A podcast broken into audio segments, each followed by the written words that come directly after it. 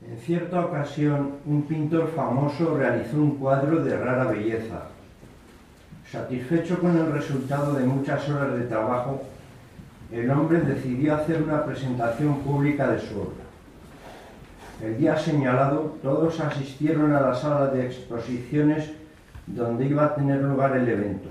Las autoridades locales, la prensa y un gran número de gente interesada. Llegado el momento tan esperado, el mismo pintor tiró del paño que cubría el cuadro. Hubo un instante de silencio.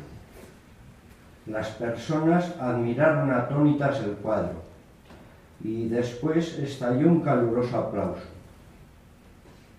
El cuadro mostraba la imagen de Jesús mirando al espectador con ojos tristes, casi pesarosos, en un jardín oscuro. Con una mano sostenía un farol que iluminaba tenuemente el ambiente y con la otra llamaba a una puerta de madera de aspecto pesado y fuerte. El realismo de la pintura era tal que Jesús parecía vivo. Se percibía en él la ansiedad y el deseo de ver la puerta abrirse.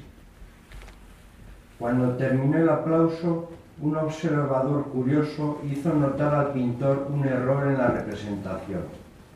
El cuadro no había sido acabado. A la puerta le faltaba la manilla para abrir. No es un error, contestó el pintor. La puerta representa el corazón del hombre y el corazón se abre solo desde dentro.